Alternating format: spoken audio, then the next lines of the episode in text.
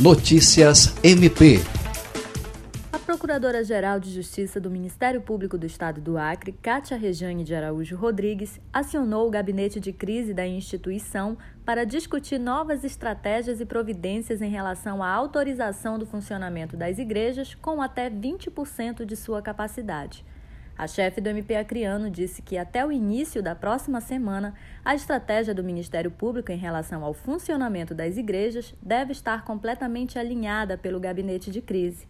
Ela também ressalta que todas as ações do MP do Acre, durante a crise gerada pela pandemia, se pautam prioritariamente na defesa da saúde e da vida da população, baseando-se sempre no consenso científico. Ana Paula Pojo, Agência de Notícias, do Ministério Público do Estado do Acre.